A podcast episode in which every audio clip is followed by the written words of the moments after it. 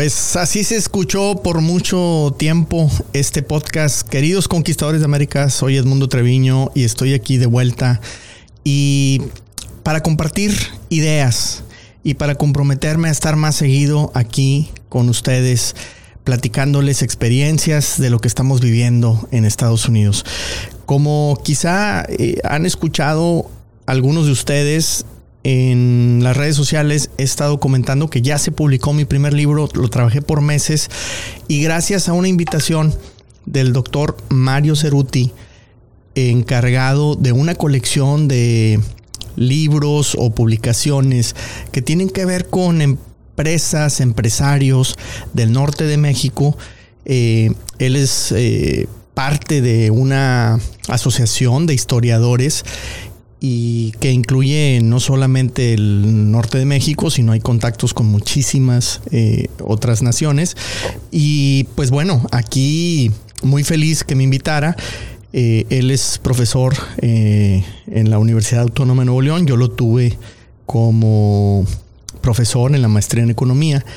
Y pues de ahí eh, nació una relación y él siempre me decía, escribe tu experiencia, compara el marco legal, lo que estás viviendo en el emprendimiento en Estados Unidos, pero pues de inicio eh, a mí me atraía la idea, pero a la vez sentía que no tenía nada que compartir. Cuando empieza la pandemia, un día me puse a escribir, o varios días estuve escribiendo todos los proyectos que he intentado o que hemos intentado junto con mi familia, mi equipo, mis, mis tantos amigos eh, aquí en Estados Unidos, me di cuenta que en realidad había mucho, mucho que compartir y de ahí primero que nada nacieron las redes sociales. El Instagram, recientemente el TikTok y bueno, el Facebook, el YouTube. Eh, se volvió programa de televisión, se volvió podcast y se volvió también un libro. Así es que eh, lo que quiero hacer en los siguientes podcasts es platicarles eh, a manera de resumen de qué se trata el libro. Si tú que me estás escuchando quieres eh, descargarlo porque es totalmente gratuito, lo puedes hacer en la página de internet libros.uanl.mx. Por ahí te vas a encontrar eh, una colección que se llama North Studios y mi libro que se llama eh, Emprendimiento e Inmigración en Texas. Eh, es el libro número 8 de esa colección. Obviamente todos los demás libros están también ahí disponibles. Hay investigaciones muy buenas, muy interesantes. Eh, de historiadores, de doctores, eh, investigadores muy potentes que la verdad es que a mí me llena de orgullo que me hayan permitido estar ahí compartiendo pues esta humilde experiencia. Así es que está ahí el libro, Estudios, la colección de la Universidad Autónoma de Nuevo León, lo, lo publica el Centro de, Estudio, de Estudios Humanísticos. Perdón. Y bueno, hoy en la mañana platicaba con un amigo eh, que vive en España, y él decía que todos deberíamos darnos la oportunidad de, de ponernos en un micrófono, no poner video. Eh, yo creo que es el primer podcast que grabo así, sin video. Y pienso que tiene razón lo que él decía. De cierta manera, te da más privacidad. Te da... No sé, siento que estoy más cerca. El hecho de poder solamente compartir mi voz contigo y no necesariamente una imagen. Así es que eh, me puso el reto, de cierta manera, al escucharlo, de volver a grabar podcast. Y yo aquí en mi oficina tengo un estudio especial para grabar podcast y pues es casi casi pecado no utilizarlo. Así es que, bueno, me voy a dar la vuelta más frecuentemente, les vamos a publicar más y yo quiero arrancar en este regreso a platicarles el día de hoy el índice del libro que hemos publicado. Eh, gracias nuevamente a la universidad, gracias al doctor Ceruti que me invitó y gracias al doctor César Morado, que es el coordinador también del Centro de Estudios Humanísticos y, y, que me ha permitido pues exponer. Y también yo le debo de agradecer a muchas otras personas eh, que son investigadores, de los que están publicando también en esta colección, que me hayan permitido, o más bien me hayan motivado a hacerlo, porque ellos decían, creo que eh, tu historia va a ser muy interesante porque es una historia viviente. Nosotros somos investigadores de cosas que ya quizá no están o que ocurrieron muchos años atrás. Lo tuyo sigue ocurriendo. Así es que inmigración y emprendimiento en Texas. Eh, el índice, bueno, pues arranco inicialmente pues platicando eh, en el primer capítulo cómo nace la idea de hacer un libro. Y bueno, aquí ya les adelanté un poquito de eso. Eh, empieza con la pandemia, empieza dándome cuenta. Hay una palabra en inglés que dice I realized. O sea, ahí es donde me cayó el 20 que había mucho que compartir y pues decidí hacer este, este libro. Entonces arrancamos eh, con cómo nace la idea. Platico después en la segunda parte quién eres. Y, así se llama el, capítulo porque me llamó mucho la atención. Alguna vez eh, me hicieron esa pregunta en Instagram. Oye, brother, ¿y tú quién eres? y me encantó. Y decidí explicar quién soy, de dónde vengo, eh, por qué pienso que estoy emprendiendo. Mm, creo que de cierta manera lo traigo la sangre por, por mis papás, por mis abuelos. Y yo no sé en el árbol genealógico cómo serían los que estaban atrás, pero de por sí creo que vengo de una región que es el noreste de México, la zona de Monterrey, es muy eh, empresarial, muy emprendedora, de trabajo duro y esa cultura pienso que la traigo en la sangre y, también obviamente a título familiar. Y pues platico un poquito de dónde vienen mis orígenes. Personas que fueron, eh, digamos, como imágenes o que, me, que me dieron mucha inspiración. Tengo algunos tíos, tías sobre todo, que me inspiraron muchísimo a, lograr cosas. Yo, por ejemplo, tengo un gusto y entiendo mucho de contabilidad y eso se lo debo mucho a, mi tía Rosy, que le mando un saludo, Rosy Garza. Y bueno, está mi tía Tere. Y, bueno, no quiero empezar a mencionar porque también tengo familias muy grandes. Mis papás, ambos, vienen de familias muy grandes. Yo tengo más de veintitantos tíos. Primos tendré, no sé, 50, 60 y los hijos de mis primos, pues muchos ya no los conozco. Entonces, bueno, pero hay muchas personas que me han, que me han eh, brindado mucho, he aprendido mucho de ellos. Tengo amigos que también menciono en el libro. Hay otros que no los menciono en el libro, no porque no fueran importantes, porque uno de los temas es que yo tengo la fortuna de tener muy buenos amigos, muchos y muy buenos amigos, pero no lo menciono en el libro porque quizá no tenían que ver con el tema del emprendimiento, pero eso no, no les quita ningún valor en todo lo que me han aportado en la vida. Después, pues, ¿qué nos hizo emigrar? Es el siguiente capítulo. Yo tenía un muy buen empleo en México. Ya lo he comentado varias veces. Cerca de 400 personas a mi cargo a los 24, 25 años. Era el gerente general de una empresa platico de la empresa, lo que viví ahí, lo que aprendí ahí y les agradezco mucho a los dueños, a los socios, Mauricio Arc y Melesio González en aquel tiempo eran mis jefes y, decido emigrar. Entonces ahí platico un poquito del por qué. Está eh, muy interesante esos, esos ah, inicios. Y, y después me voy a cuál fue mi primer negocio en Estados Unidos y cómo, cómo empezamos, todos los obstáculos a los que te enfrentas.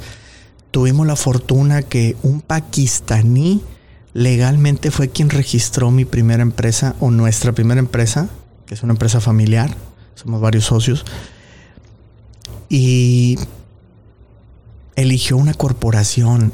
Yo nunca me pregunté por qué eligió una corporación hasta hace pocos meses, diría yo, ni siquiera años, eh, me di cuenta que existían las LLCs y las diferencias. Ahora, por otro lado, a mí me preocupa que mucha gente dice, no, ábreme una LLC y se acabó. En ocasiones vale mucho la pena abrir una corporación y no una LLC. Entonces hay, hay pros y contras, pero yo no sabía de la existencia. De hecho, confieso que yo sentía que estaba haciendo algo ilegal al abrir una empresa en Estados Unidos. Y eso es lo que trato yo aquí de, de combatir, esa desinformación, que perdamos esos miedos que nos sabotean en nuestros proyectos de emprendimiento aquí en este país. Y en la medida que fuimos creciendo, poco a poco y a base de mucho trabajo y de muchos años de, esfuerzo, de disciplina, me fui enfrentando a algo que no nos deja crecer. Cuando empecé a trabajar con empresas mexicanas primero y después de otros países que querían vender en Estados Unidos y yo deseoso de quererlos distribuir porque yo buscaba muchas distribuciones, lo sigo haciendo, pero en aquel entonces estaba como loco, desesperado, me topé a lo que se convierte la, el, cinco, el, quinto capítulo de este libro, la cultura latinoamericana contra la anglosajona. Inclusive la cultura latinoamericana de los latinos viviendo en Estados Unidos en comparación de los latinos que están fuera de aquí. O sea, el mexicano que vive aquí no es igual al mexicano que vive allá. Y eso el no entenderlo cuesta, créanme, muchísimo tiempo, muchísimo dinero, muchísimos dolores de cabeza. Y ahí platico en, en, ese capítulo mucho de lo que hemos vivido. Y pienso que se vuelven temas muy importantes, si no es que vitales, para poder realizar negocios en Estados Unidos. Si tú no estás aquí, necesitas entender la cultura. Cómo empaparnos de esa cultura. Ahí platico algo de eso y obviamente en redes sociales muchísimo más. El siguiente capítulo, el 6, habla de la visa y la empresa. Uf. Nosotros abrimos una empresa y no teníamos más que la visa de turista. Sentíamos que estábamos ilegales cuando no estábamos haciendo nada mal, pero no sabíamos y cómo descubrí la visa que sigo teniendo hasta ahora, gracias a Dios, gracias a nuestro negocio, gracias al trabajo y gracias al gobierno también de Estados Unidos que nos da la oportunidad. Pero hay un gran desconocimiento de las visas y nos da miedo. A mí me da miedo ir con un abogado de migración aquí en Houston a preguntarle. Sentía que me iba a robar porque los abogados de inmigración se enfocan mucho a otro tipo de temas, no necesariamente a los de negocios. Entonces hay muchas visas. Yo hablé al consulado, después de hablar con muchas personas hasta que caí al consulado y me daban pavor hablar y me dieron información muy buena y después encontré a un gran ángel que ya les voy a platicar de él. En mi libro hablo de, de ángeles que me he topado en el negocio, los business angels de Edmundo, en este camino de emprendimiento. Y uno de ellos fue mi abogado de migración, que sigue siendo mi abogado de migración, Todd Rubin. Ya, ya vamos a hablar de él en el capítulo número 6. Después, en la medida que caminamos, avanzamos, el negocio principal o el primerito se fue volviendo una pequeña cadena de negocios porque fuimos complementando la oferta. Empezamos en servicios y nos fuimos yendo hacia la comercialización, hacia la distribución, hacia la importación. Entonces ahí hay un aprendizaje brutal que obviamente eh, voy a compartir en ese capítulo. El siguiente habla de estrategias internacionales. Y yo diría estrategias comerciales internacionales. Estrategias de negocios. Porque créame que me he tropezado muchísimas veces. Y fui entendiendo que teníamos que depurar nuestro plan comercial. Y fui desarrollando estrategias que me ayudaron dos gringos que adoro, son mis amigos, son mi familia. John McKee, Don Richburg, eh, son representantes de fábricas. Y primero me empezaron vendiendo ellos y después empezaron a ayudarme a promover. Pero sobre todo aprendí mucho de esa experiencia. Ellos tienen tranquilamente 30, 40, 50 años, ya no sé cuántos, en, diferentes industrias y en el tema siempre comercial. Y ellos me empaparon mucho de la cultura de los negocios en Estados Unidos para implementar estrategias comerciales. Ese es un capítulo que, es muy interesante y de hecho eh, estamos eh, lanzando una academia que le llamamos de US Marketer Academy. Ustedes saben que la empresa que tenemos de consultoría se llama The US Marketer. Y ahí, más que de consultoría, yo la quiero hacer de educación. Quiero que, se comparta muchísima información. Y ahí estamos eh, organizando en ocasiones webinars, en ocasiones organizamos eh, sesiones o mentorías grupales y también tenemos cursos eh, en los que vamos a estar hablando mucho de estrategias de diferenciación, de estructura de precios, de políticas de venta, etcétera. Entonces ahí, va a haber mucho de ese tema. Parte está aquí en el libro, en el capítulo número 8. El capítulo 9 ya se está, nos estamos acercando al final. El capítulo 9 enfrento o enfrentamos un reto que es crecer. Todos, cre todos soñamos con tener un negocio y después que lo tenemos soñamos con crecer y vender más y más y más y más. Lo que nadie se pone a pensar es todo lo que va a involucrar crecer. Recursos humanos, recursos financieros. Eh, y es un aprendizaje extremo en muchos temas que cuando empezamos no tenemos. Y entonces este capítulo yo le llamo los dolores de crecimiento, el growing pains, de hecho lo puse en inglés lo había escuchado en libros, pero hasta que no lo viví, entendí el término. Y debido a esos dolores de crecimiento, nos vamos a donde termina el libro, que es el último capítulo, el fin de esta película, es cuando nos enfrentamos en pocos meses a un par de compras hostiles no sé si alguien haya escuchado en el argot de los negocios, de repente se ha hablado de ese concepto, compras hostiles. En el libro explico de qué se trata, porque yo viví, de cierta manera, compras hostiles. Y fue la realización de un proyecto que yo no quería terminar, lo empezamos con una compra chiquitita de 100 dólares y se fue a vender la empresa en dos ocasiones. Pero en las dos ocasiones obligado a hacerlo. Y en pocos meses. Las dos en menos de nueve meses. Es increíble. Entonces, ahí termina el libro. Habla de los primeros 10 años de mi recorrido aquí en Estados Unidos. Hay mucho más que compartir porque hay muchísimos proyectos que he hecho después de eso.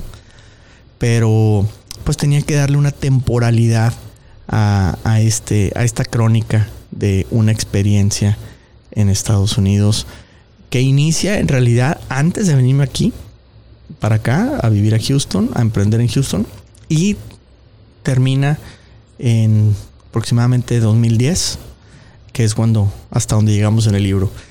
No sé si vaya a haber un segundo donde hable esa segunda parte, yo creo que sí.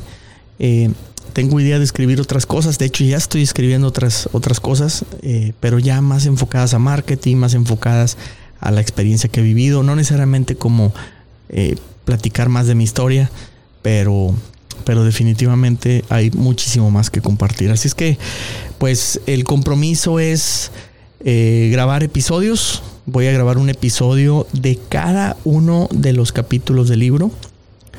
Y si te da flojera leerlo, bueno, pues al menos a manera de resumen aquí van a estar.